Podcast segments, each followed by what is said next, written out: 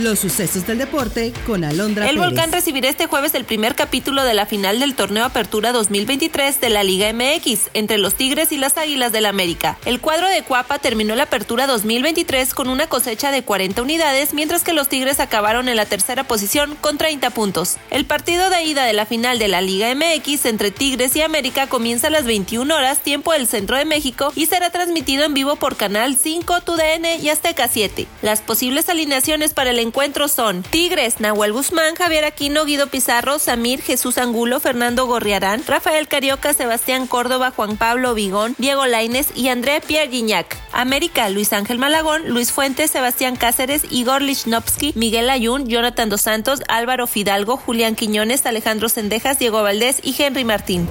El ex delantero uruguayo Iván Alonso fue anunciado como el nuevo director deportivo de Cruz Azul. El proyecto presentado por Iván es inteligente y ganador, además de ofrecer un crecimiento sustentable para los próximos años. El delantero tuvo una salida complicada en los Tuzos del Pachuca, en los que ocupó el cargo de director deportivo de diciembre de 2021 a junio de 2022. En su momento, el presidente del Pachuca, Armando Martínez, dijo, sin dar más explicaciones, Iván estuvo relacionado en situaciones que no van de acuerdo con el reglamento del club y su filosofía, las cuales no podían ser tolerables como institución.